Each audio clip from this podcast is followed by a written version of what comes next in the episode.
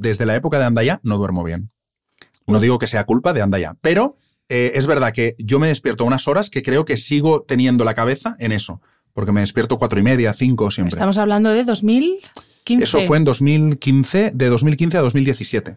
Pues llevas una, una pila de años ya durmiendo regular. Durmiendo muy mal, sí. Hola, soy Hanna Fernández y quiero darte la bienvenida a esta serie especial de episodios de mi podcast A Guide to Live Well en exclusiva para Podimo. En estos episodios vamos a seguir aprendiendo sobre sueño y descanso con grandes especialistas en la materia y también con profesionales de distintos ámbitos que nos van a contar cómo priorizan el descanso en su día a día y qué es lo que les quita el sueño. Dormir es uno de los grandes placeres de la vida, una función esencial para nuestra salud, pero en la era de la productividad, la hiperconexión y la prisa ha dejado de ser una prioridad. Aprende a cuidar tu salud física, mental y emocional a través del descanso y haz tuya esta máxima. No dejes para mañana lo que puedas dormir hoy. Ever catch yourself eating the same flavorless dinner three days in a row? Dreaming of something better? Well, HelloFresh is your guilt-free dream come true, baby. It's me, Kiki Palmer. Let's wake up those taste buds with hot, juicy pecan crusted chicken or garlic butter shrimp scampi. Mm. Hello Fresh. Stop dreaming of all the delicious possibilities and dig in at HelloFresh.com. Let's get this dinner party started.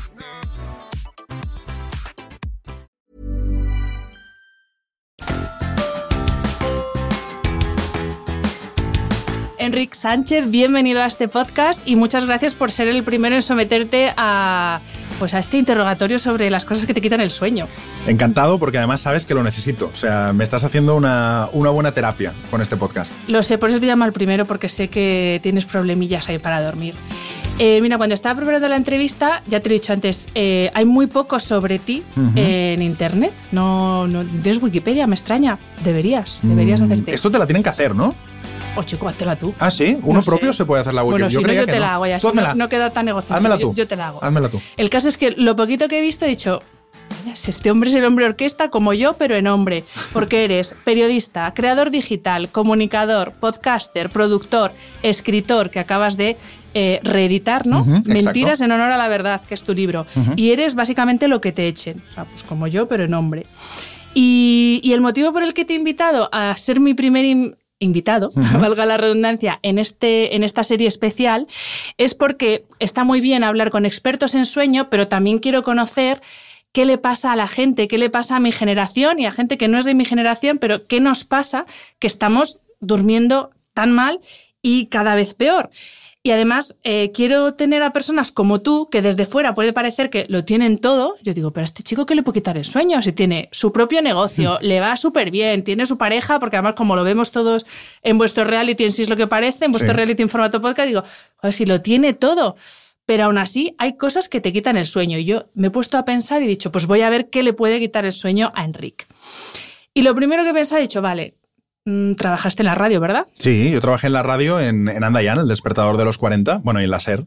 Claro, tú nos despertabas a todos, esto empezaba a las 6 de la mañana, si no recuerdo mal. Correcto. O sea que tú te levantabas a las... Yo me levantaba a las cuatro y media de la mañana. Ahí ya, empezamos mal. ¿Y cómo llevabas esto de levantarte a las 4 y media de la Fatal, mañana? fatal. Porque además eh, pasó una cosa, que es que durante los tres años que yo estuve, fuimos cambiando de horario. Primero entrábamos a las seis y media y me podía despertar tipo seis. Eh, después empezamos a entrar eh, ya mm, a, partir de que vino otra persona y tal, como que cambió un jefe que cambió horarios y empezamos a entrar a las cinco y cuarto. Entonces me levantaba a las cuatro y media. Y ahí, pues fatal, fatal. Porque yo desde la época de Andaya no duermo bien. No digo que sea culpa de Andaya, pero eh, es verdad que yo me despierto unas horas que creo que sigo teniendo la cabeza en eso. Porque me despierto cuatro y media, cinco siempre. Estamos hablando de 2015. Eso fue en 2015, de 2015 a 2017. Pues llevas una, una pila de años ya durmiendo regular. Durmiendo muy mal, sí. Eh, otra de las cosas que he pensado, digo, esto seguro que te pasa como a mí, a mí por lo menos me pasa, yo también me dedico a crear contenido en distintos formatos, pero yo estoy todo el día creando contenido y claro, tengo que tener muchas ideas. Y el estar obligada, entre comillas, a estar creando, a tener ideas, a mí a veces me genera ansiedad. A ti te pasa lo mismo porque incluso eso a mí es de las cosas que más me quita el sueño. Mm, sí, no, no, no, no, lo identifico como algo que me quite el sueño. O sea, a mí me, las ideas normalmente me, vienen, me vienen un montón de ideas y a mí me pasa al revés. Eh, tengo que... O sea, me crea más ansiedad el tener que organizarlas. O sea, me vienen tantas que hay un día en que digo, vale, ok, no puedo empezar 15 proyectos a la vez. Entonces tengo que despedirme de alguna idea. Y eso me crea ansiedad porque digo, ¿y si esta es la buena? Y la que estoy cogiendo no es tan buena. Entonces me crea más ansiedad el hecho de tener muchas ideas y tener que escoger eh, cuál tiro para adelante que no el hecho de que venga un proyecto y decir, hostia, no tengo ideas para este proyecto porque nunca me ha pasado eso. Claro, pero una cosa que pasa con las ideas es, eh, claro, yo siempre digo que las musas no llegan cuando tú las llamas. Exacto. La musa te llega el sábado por la tarde tomando unas cañas o te en la ducha, a mí en la ducha mucho. En la ducha, a mí me pasa cuando me despierto por la mañana, tipo seis menos cuarto, y me despierto con la cabeza, te lo juro, que me doy miedo a mí misma. ¿Tú cómo gestionas eso? Porque claro, tampoco puedes estar 24 horas al día apuntando en una libretita, tengo esta idea, la voy a convertir en este proyecto. ¿Tú eso cómo lo gestionas? Bueno, si te soy sincero, no lo gestiono. O sea, yo sí hago eso. Eh, yo me a mí también me pasa mucho, ¿eh? que cuando me levanto, solo despertarme, a veces me vienen como, entonces cojo el móvil y en notas del móvil me apunto cosas.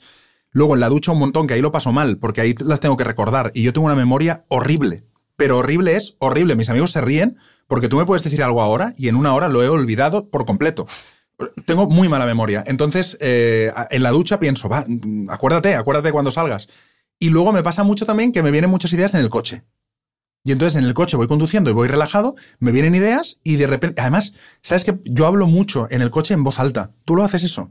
Hombre, yo hablo con el, con el móvil. No, pero yo, yo, ah, no, yo, yo, hablo con el móvil contándole cosas. Fíjate, escribo mails, esto está muy mal decirlo, no los escribo de escrito, los dicto. En el coche. En el coche. Bueno, con el manos libres Mails, entrevistas de podcast.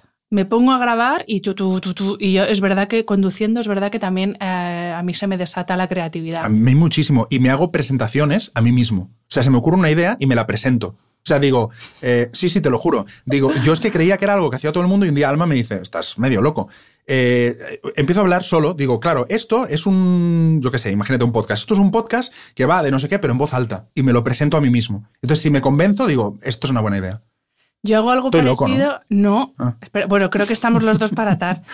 Eh, yo hago algo parecido, pero cuando tengo que dar alguna charla, alguna conferencia sobre, pues yo qué sé, descanso, alguna cosa de estas, y la voy la hago mientras voy conduciendo. Yo también. La voy diciendo. Yo hago una reunión. Yo las reuniones las, las prehago en el coche. Hago la reunión. Sí, pues es total, no sé qué. Antes de la reunión. Pues nada, psicoterapeutas que nos estéis escuchando, aquí tenéis estamos. dos filones. aquí estamos. Y hay una cosa te iba a preguntar, eh, ¿consigues ser disciplinado? Porque a mí también me altera mucho los horarios, pues eh, precisamente el no tener horario. Mm. Cuando eres tu propio jefe y encima te gusta lo que haces y las musas te vienen cuando te vienen, pues cuesta ser disciplinado. Y precisamente para el descanso, una de las cosas que mejor nos viene es ser ordenado, disciplinado y tener horarios estructurados para cada cosa. ¿Tú consigues ser disciplinado o no? No, no, no, en absoluto. Soy la persona más eh, caótica que hayas conocido. O sea, me cuesta mucho tener orden. Eh, es verdad que desde que monté la productora intento un poco más, pero a la fuerza, porque como tengo gente que trabaja, eh, no les puedo escribir un domingo a las 9 de la noche, que es lo que yo, de repente yo me inspiro un domingo a las 9 y me pongo a escribir o tal.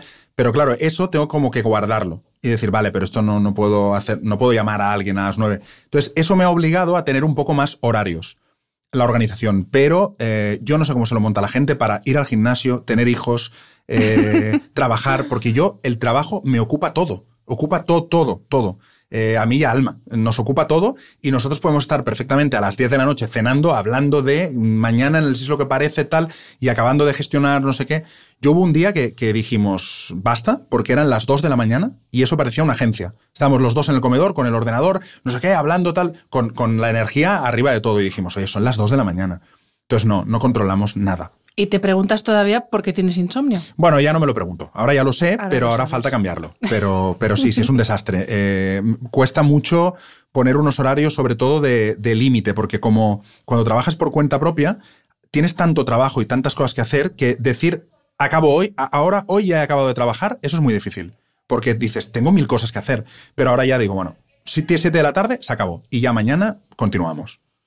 Has mencionado la productora y efectivamente tienes una productora eh, donde haces tus programas de podcast, el que tienes los tuyos propios, el que tienes con Alma y otros programas de podcast. Sí. Y, y cómo se lleva Claro, porque yo digo, si yo tuviera gente a mi cargo y de mí dependieran tantas cosas ajenas a mí, por así decir, a mí eso me quitaría el sueño.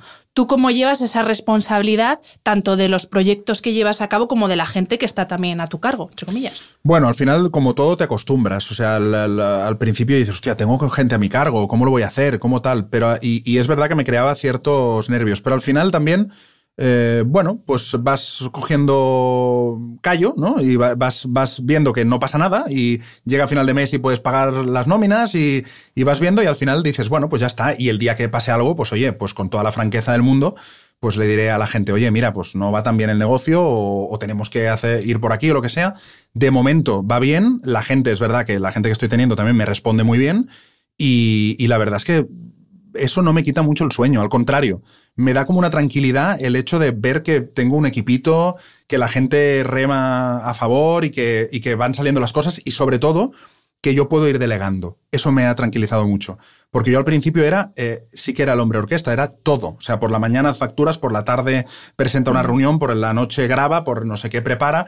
Y ahora tengo gente que la que le puedo decir, oye, hay que preparar este dossier. Y yo ya me olvido. Hay que ir a esta reunión, ve tú. Eh, hay que hacer no sé qué. Y yo me dedico más a la parte de mis grabaciones, mis entrevistas, mi tal. Y eso me ha tranquilizado bastante. O sea, tener equipo a mí me tranquiliza. Es que eso es verdad, porque claro, cuando estás tú solo, efectivamente, Es un eres caos. el contable, el community manager, el diseñador, el editor. Yo, de los momentos más. Uf, que dije, ahora voy a dormir tranquila es cuando delegué la parte de edición, porque claro, yo de edición de audio no tengo ni idea. Entonces, Claro. para mí, meter una musiquita con una voz era como pues tres horas de mi vida, claro. Claro. Y efectivamente, el tener un equipo en el que poder delegar es, eh, sí, de Es las muy- es cosas muy más tranquilizador. tranquilizadoras. Sí, sí, sí. A, mí, a mí, vamos, para mí fue un antes y un después, ¿eh? el, el decir, ya no me encargo de esto. Es, es muy tranquilizador, sí.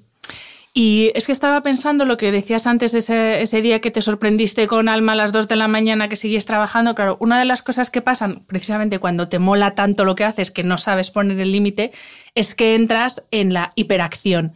Que yo creo que por alguna conversación que hemos tenido por Instagram a propósito de tu insomnio, creo que también es un poco lo que te pasa a ti y lo que nos pasa, yo me incluyo, al 99% de las personas que vivimos ¿no? Como en esta, en este ansia por producir, por hacer cosas, y eso nos lleva a que nos hacemos tanto que nos olvidamos del no hacer, que es el descanso, ¿no? ¿Tú lo sientes así? Absolutamente. Hablando el otro día, no sé si con un doctor que hice un directo, o no, no me acuerdo con quién, que eso también pasa mucho ¿eh? en, la- en la era nuestra, que ya no te acuerdas con, con quién hablas qué, ¿no? Pero, pero sí, eh, alguien me dijo, eh, es que vivir no es producir, ¿eh? Y pensé, coño, es verdad. Qué buena frase. Claro, o sea, vivir es vivir y producir es parte de vivir y entonces hay momentos en los que descansas o en los que no haces nada o te aburres o ocio y hay un, hay, hay un punto en esta cosa como del emprendedor y todo esto de moda que es como, bueno, no pares ni un minuto, que esta, esta mierda eh, que de levántate a las 5, el club de las 5 de la mañana, que no, ah, si te levantas a las 5, mientras los otros duermen, tú ya estás tal. Y dices, un momento, un momento, que aquí no hemos venido con a... Robin Sharma, Enrique, Ah, bueno, no sé quién lo dice. que es otro de mis gurús. Sí, pero ¿y dice eso? Estabas tú y Robin, a ver ahora si voy a tener que elegir. No, pero yo, solo yo. Escucha, pero este tío dice eso. Robin Sharma es el del club de las 5 de la mañana. No me gusta ese Pero club. luego cuando lees a Robin Sharma, entiendes que lo importante no es tanto las 5 de la mañana, sino que tú encuentres cuáles son tus 5 de la mañana. Es Ah, decir, bueno, eso es otra cosa. que seas organizado con tu vida, te levantes a las 5 o te levantes a las 6. Ya, Yo pero es yo que ni cinco ni Robin debería ¿eh? contratarme para que explique, porque si no la gente se queda con lo de las 5 y dice, "Mm, No, pero yo no lo he visto a Robin Sharma, que, que- que me suena eh, este autor, no. Yo lo he visto en chavales de 20 años que ahora mm, se ponen a hacer dropshipping y de repente se creen que son eh, Bill Gates y entonces dicen, "Ah, me tengo que levantar a las 5. Entonces a las 5 en ayunas voy al gimnasio. Y cuando la gente no ha empezado a las 6, yo ya estoy enviándome. Y dices, cálmate, cálmate porque es que todo se puede... El día tiene 24 horas, es muy largo y te da para hacer muchas cosas. Yo no creo que tengamos que estar como locos produciendo, eh, ganando dinero mm, para hacerte rico en un pelotazo en tres años. Es decir, yo creo en las cosas un poco más a largo plazo. Entonces, Y luego calma. encima que, claro, la productividad, el problema es que ya no la llevamos solo al ámbito laboral, sino que tenemos que ser productivos también en nuestra vida personal. Mm. Entonces tienes que tener una vida social de la leche, Por supuesto, tienes que ser un atleta de élite que Sí. medita, que hace yoga, que hace escalada, Todo. que hace voluntariado, que hace cerámica los Sí, fines sí, de semana.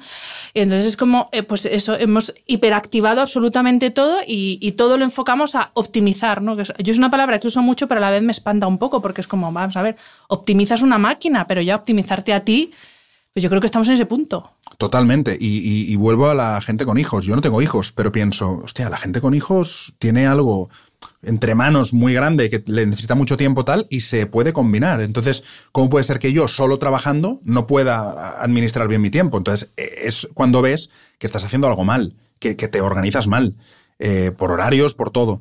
Y entonces eh, yo ahí es cuando dije, vale, hay que parar, hay que parar y, y poner un poco de, de orden en esto. Y es cuando empecé a montar equipo, poner un poquito de orden, pero aún me queda la reminiscencia del insomnio. O sea, la- mi vida es mucho más organizada, pero yo sigo sin dormir eh, bien. Sigo sin, du- duermo muy mal. Pues es un clic que vas a hacer enseguida, ya Ojalá. verás. Eso, es- eso, eso tiene fácil solución. Em, ¿Cuál ha sido la mayor cagada, así de estas que te has pasado la noche sin dormir, de la cagada que has cometido? Mm, mm, mm, mm. Que puedas contar. claro. Mira, una vez, eh, bueno, como cagada, sí. La verdad es que no hay ninguna que me haya quitado el sueño tanto así, pero sí que una vez eh, recuerdo que tenía una grabación y la cagué yo en una cosa, eh, o sea, de, de técnica. Y, pero, pero yo intento de verdad, y no lo digo por decir, ¿eh? se lo digo siempre Alma, intento que todo sea un aprendizaje. Es decir, no es, no es una noche sin dormir de, fustigándome, sino decir, hay que aprender a que, por ejemplo, yo no soy técnico de sonido. Entonces, yo aquí en el estudio, pues sí sé cómo van las cosas, pero si yo voy a hacer algo en un exterior, me llevo un técnico de sonido. Porque yo soy comunicador, soy periodista, yo no soy técnico. Entonces, aprendí que cada, cada uno tiene que hacer, hacer su trabajo, porque todo es fácil hasta que te encuentras un imprevisto. Cuando te encuentras un imprevisto es cuando se nota la especialidad. Entonces, cuando te encuentras un, imprevisto con un micro y no sabes cómo arreglarlo, es cuando dices, tendría que haber venido con un técnico.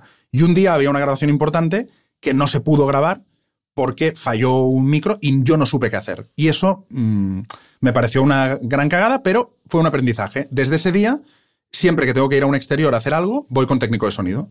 Entonces, eh, nunca, nunca más ha fallado nada. Entonces, para mí es un aprendizaje. Está bien que pasara eso, porque a lo mejor hubiera pasado con algo mucho más importante y hubiera sido una súper mega cagada, claro. Pues mira, me pasó una cosa que era importante, pero que se pudo solucionar, pero ahora sé que siempre hay que ir con un técnico. Pues eh, bueno, que todas las cagadas sean aprendizajes.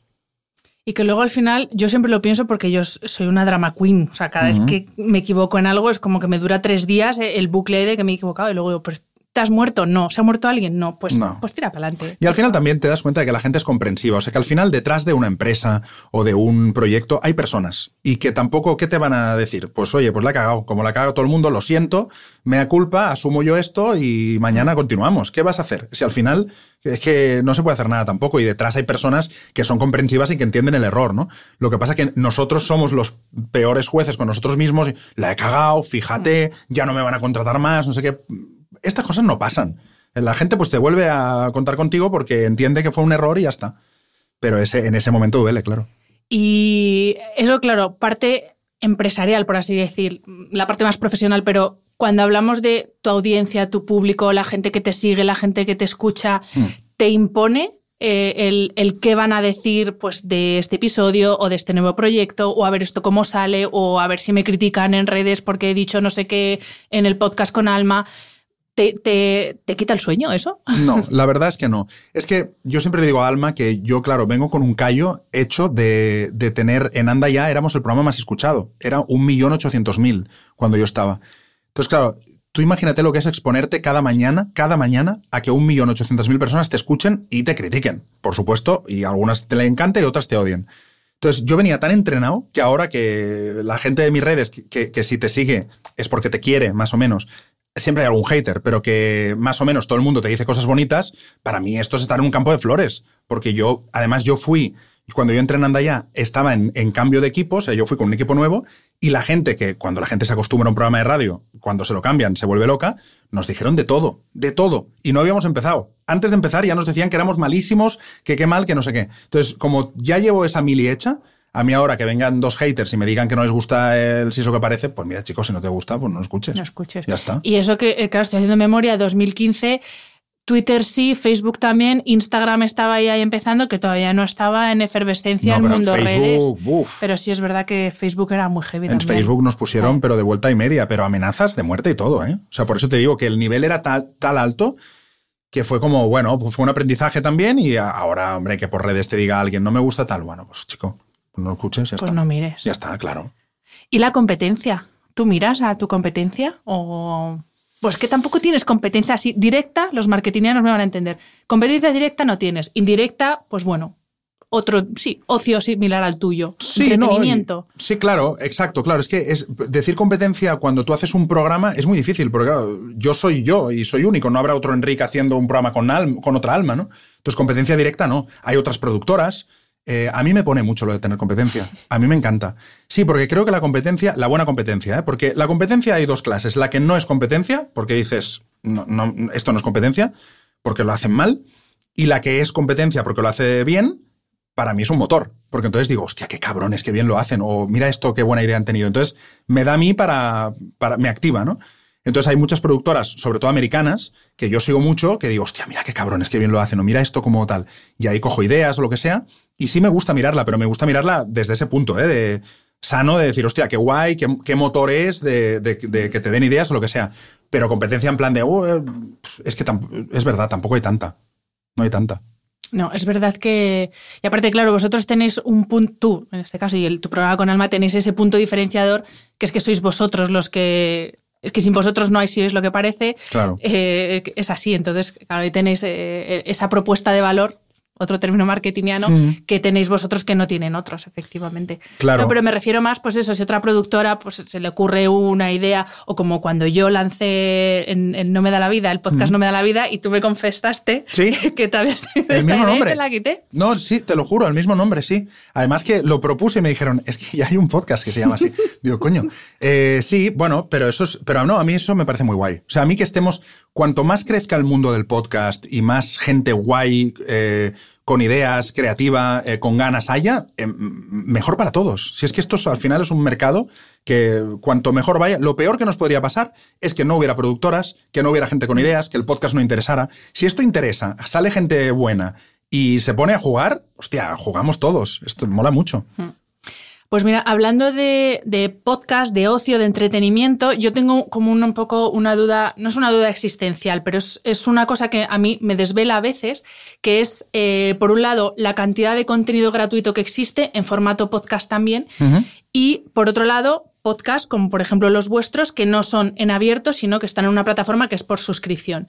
Y claro, yéndome al tema descanso, eh, gestión de tiempo, hay tantísima cantidad de, de contenido gratuito que uno no tiene filtro y lo que hace no es, es archivar, archivar este curso, este podcast, este ebook, este no sé qué, porque como es gratis, ¿no? Es el valor que le doy. Entonces, quería saber tu opinión sobre, y lo estoy hablando con lo del descanso, porque al final, como no hay horas al día, pues Sí, sí. tienes, tiras de horas de sueño para consumir todo eso que te han dado gratis y que tú el primer criterio que has, que has eh, seguido para elegirlo es que sea gratis. Entonces, quería preguntarte tu opinión sobre el contenido gratuito versus contenido de pago y sobre todo en el formato podcast, porque yo ahí sí que tengo sentimientos encontrados. Yo, por un lado, digo, claro, está muy bien como herramienta de marketing, herramienta de visibilidad, tener un podcast en abierto, pero por otro lado, al final, estoy cebando a la gente como los pavos, ¿no? Porque venga, gratis, toma, toma, toma, toma, gratis, sígueme, sígueme, pero ya está. Y tampoco estoy generando un negocio. Entonces, ahí te lanzo esta pregunta filosófica. No, no es filosófica, es, es muy de negocio y lo tengo muy claro. Yo creo que nada es gratis.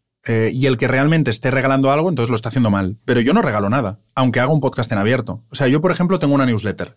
Y dices, ¿es gratis? Sí, leer la newsletter es gratis, pero tengo eh, 5.000 mails de personas a las que saco un libro y les mando un mail directo y les digo, eh, y eso hace que venda mil libros. Entonces, ¿es gratis la newsletter? Mm, Yo no diría que es gratis. Entonces, em, desde, desde fuera se puede percibir como gratis, pero no es que sea gratis, es un instrumento que me sirve a mí para vender otra cosa. Al final yo creo que lo que hay que tener es estrategia.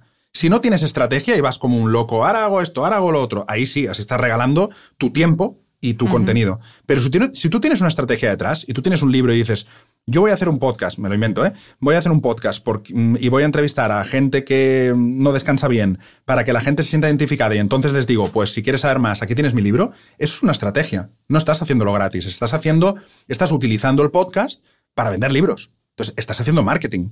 Entonces, el que lo haga gratis lo está haciendo mal. Yo, personalmente, creo que no, no hago nada gratis o intento no hacer nada gratis. Hago las cosas con una estrategia que me lleven a, un, a, un, a algún uh -huh. sitio. Hiring for your small business? If you're not looking for professionals on LinkedIn, you're looking in the wrong place. That's like looking for your car keys in a fish tank. LinkedIn helps you hire professionals you can't find anywhere else, even those who aren't actively searching for a new job but might be open to the perfect role. In a given month, over 70% of LinkedIn users don't even visit other leading job sites. So start looking in the right place. With LinkedIn, you can hire professionals like a professional. Post your free job on linkedin.com slash spoken today.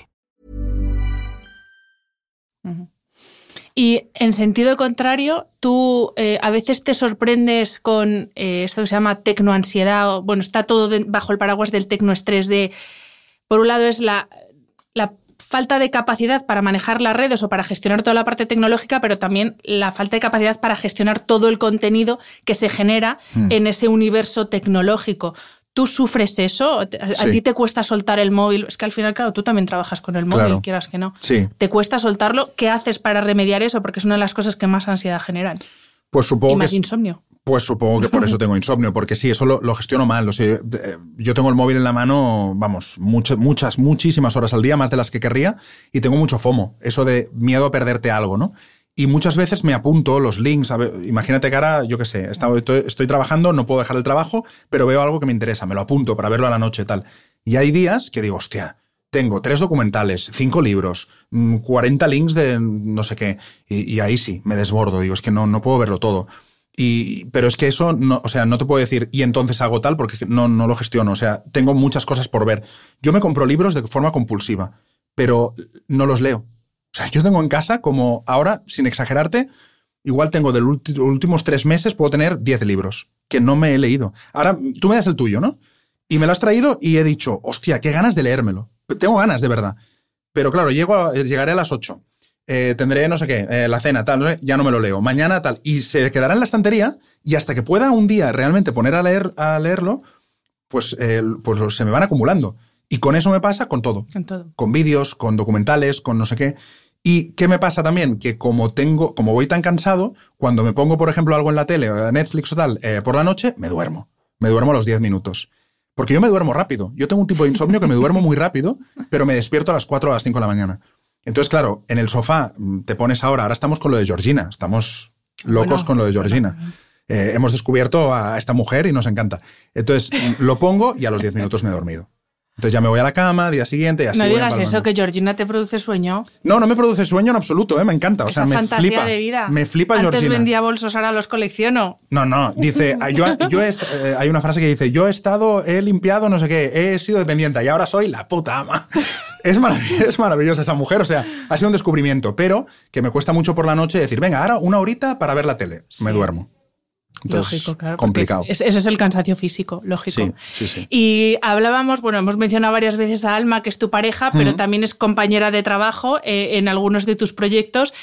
¿Cómo lleváis esa parte? Porque eso también puede ser, puede ser un estresor, una causa de insomnio y algo que te quite el sueño. Porque claro, tú te cabreas aquí un día trabajando y te vas a casa y ves la misma cara, no es otra cara. Entonces, sí. eh, ¿esto cómo lo lleváis? Pues bueno, lo, lo, al final hace ya tres años y pico que curramos juntos. Eh, a ver, curramos juntos. Mucha gente que cree que la productora es de los dos y tal. No, curramos juntos en un programa que es el Si es lo que parece. Entonces, en ese programa, pues bueno, lo dividimos todo a 50% y sí que eh, sí que nos hemos obligado a no hablar de, o sea, intentar no, a partir de las 9 de la noche o así, que nosotros somos muy de tener la casa tenue, velitas, tal, de no, habla, de no activarnos. O sea, podemos hablar de trabajo de forma relajada. O sea, pues, oye, qué guay, hoy el lo que parece, tal. Pero no en plan, hay que pensar no sé qué, o mañana no sé qué, o me ha llamado del teatro y me ha dicho que... No, eso no. Es como cuando es estrés, es ya, son las 9, no se puede hablar. Y ya lo dejamos para el día siguiente. Pero nos hemos ido educando hacer eso, pero al principio, ya te digo, eran las 2 de la mañana y estábamos ahí pensando secciones. Y ya dijimos, esto no puede ser por eso, porque Alma ansiedad, yo ansiedad, eh, los dos insomnio, eh, um, ir a urgencias porque me está dando un infarto, en fin, que, que no me está dando un infarto, evidentemente, pero nosotros, nosotros tenemos una anécdota graciosísima que llegamos un día a ir a urgencias los dos juntos diciendo a los, que a los dos nos estaba dando un infarto. Y el tipo el médico dijo, ah, que se coordinan. Era un argentino divertidísimo que dijo, que se coordinan para el infarto. Ya nos trataban como de locos, porque era como, tío, que no ves que no. Pero mucha ansiedad. Y ahí decidimos decir, bueno, hay que hacer un cambio. Porque si no, esto no puede ser. Tú sabes que una de las cosas que más ayudan con la ansiedad, que vosotros lo tenéis en casa, eh, es tener un animal. Bueno, es que a mí me, cambia, me calma ¿A qué te la ha cambiado la vida? Bueno, pero muchi- no te imaginas. Yo tengo una rutina mañanera que es despertarme, eh, normalmente a las 7 o así, y me, estoy, de verdad, una hora de reloj con mi perro. Me pongo en el sofá, él se viene encima, estamos ahí, yo a lo mejor miro el móvil o lo que sea, pero ese momento de- de por la mañana, que yo veo cómo se va haciendo de día, con mi perro encima, que es amor puro, que lo estás ahí tocando y tal, hostia, yo de verdad que, que me ha cambiado las mañanas, me cambia la mañana. Es que hay estudios sobre cómo el estar acariciando a tu mascota eh, baja la frecuencia cardíaca. O sea, para gente que realmente, a mí con galleta me pasa lo mismo. El tuyo es bacon, Sí. la mía es galleta, qué gastronómicos Qué somos. bueno todo. Y, y a mí me relaja acariciarla. Y yo soy una persona muy nerviosa. Cuando tengo picos de nervio, eh, es que no me soporto ni yo. Y a mi galleta, por ejemplo, me ayuda a eso. Porque se sienta en los pies y yo la acaricio y es como, vale, venga. Y luego también la miro y digo, lo que decía antes de, no me muero yo, no se muere nadie, pues no dramaticemos. Y la miro y digo, mira galleta, Total. ella es tan lista que sabe lo básico para vivir. Lo demás es todo accesorio. Total, nosotros cuando a veces pasa algo, estamos con algo, ¿no? De trabajo tal, y, y miramos al bacon y a veces le decimos en casa, decimos, él no tiene problemas, ¿eh? Él está ahí, le dan de comer, se duerme, o sea, no... Son, te enseñan mucho a los perros, ¿eh? Te enseñan muchísimo. Hay un monólogo de Dani Rovira, que hay un- una frase, un momento, que él dice que eh, en el momento en que tenía, tenía mucha ansiedad y tal, y un día estaba como que no llegaba a una reunión, no sé qué, estirando al perro, estirando al perro, y de repente se giró y vio que el perro estaba intentando oler una flor. Y que ahí como que cayó y dijo, hostia, igual la vida es esto. Igual la vida es pararse de vez en cuando a oler una flor, ¿no? A, a disfrutar de, como metáfora, ¿no? Y me gusta mucho ese, ese, esa- es- eh, esa- ese monólogo porque a mí me pasa mucho que a veces llego estresado del trabajo, no sé qué, Bacon te recibe, se pone así con la barriga para arriba, no sé qué, y se te pasa todo. Claro, y tú le dices que tengo que hacer esto. Y Bacon. Eh, no, dirá, no, y dice, no, no. Lo importante ahora es jugar Mimos. y acariciarme. Sí, sí, sí. Exacto, sí, sí. Y- eso es te- importante. Te, enseñan muchísimo los perros, es increíble, sí. Pues eh, Enrique, has dicho la palabra disfrutar y para terminar esta entrevista eh, quería hablar de, yo tengo un, bueno, ahora cuando leas el libro, cuando llegues a leerlo, vas a ver que he incluido un método con las siete desde el descanso. Y la última D es la D de disfrutar, porque es verdad que una de las cosas que nos impide relajarnos y descansar es que hemos dejado de disfrutar de las cosas tanto de disfrutar del sueño, que es uno de los mayores placeres de la vida, como de disfrutar de un rato que estás así mirando por la ventana y te aburres. Y, y yo te quería preguntar, para cerrar la entrevista, ¿tú cómo disfrutas, eh, sí, cómo disfrutas de la vida? ¿Qué te hace a ti disfrutar de la vida? ¿Qué es lo que te, te devuelve a la realidad? Y dices, déjate de pensar en el proyecto, en el programa, na, na, na, piensa en el ahora y disfruta. Pues a mí lo que me, me conecta otra vez con, con la vida, digamos, es eh, estar con mis amigos. Es que parece un tópico, pero es que en mi caso es, o sea, lo noto físicamente. Yo estoy como en mi mundo, mi mundo, mi mundo, y de repente te quedas con cuatro o cinco colegas y te empiezan a hablar de sus cosas, o tú les cuentas las tuyas como un gran problemón, plan, o sea, pues yo tengo mañana una grabación tal, y te sueltan una broma, un chiste, o, o lo minimizan, o te dicen, anda, que este, no sé qué. Y dices, hostia, no es tan importante, es en mi cabeza. Pero él, que es abogado, se la suda que mañana entreviste a no sé quién. Y entonces te, te baja todo a, a- tierra y dices, hostia, pero si es verdad, si no es tan importante, si me lo estoy tomando yo así porque para mí es mi trabajo, es mi profesión, mi credibilidad, mi no sé qué, pero luego todo esto son como castillos que nos hacemos en la mente, pero luego tu amigo dice, "Uf, a mí me la suda eso.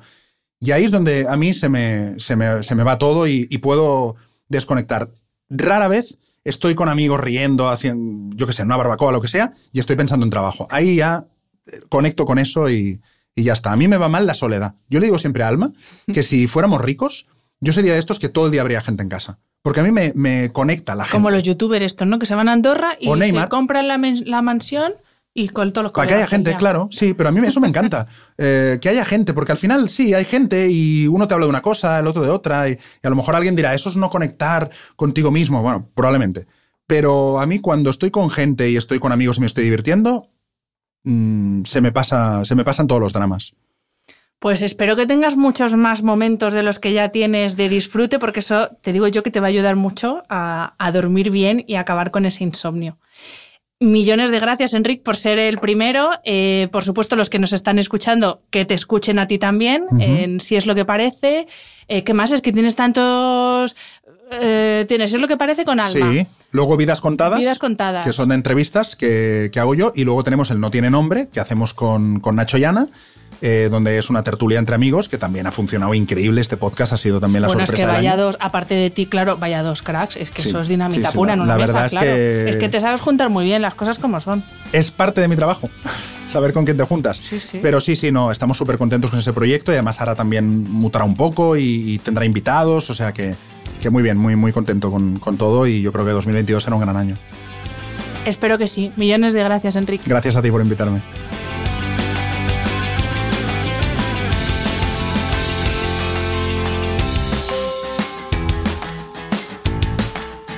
Espero que hayas disfrutado de la entrevista. Si quieres ayudarme a dar más visibilidad a mi trabajo en la app de Podimo, dale a me gusta en la valoración de los episodios y sigue mis programas. Mil gracias por estar al otro lado. Nos escuchamos en el próximo episodio.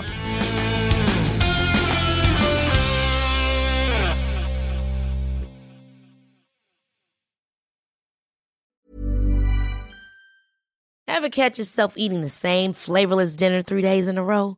Dreaming of something better? Well, HelloFresh is your guilt-free dream come true, baby. It's me, Kiki Palmer. Let's wake up those taste buds with hot, juicy pecan-crusted chicken or garlic butter shrimp scampi. Mm. Hello Fresh. Stop dreaming of all the delicious possibilities and dig in at HelloFresh.com. Let's get this dinner party started.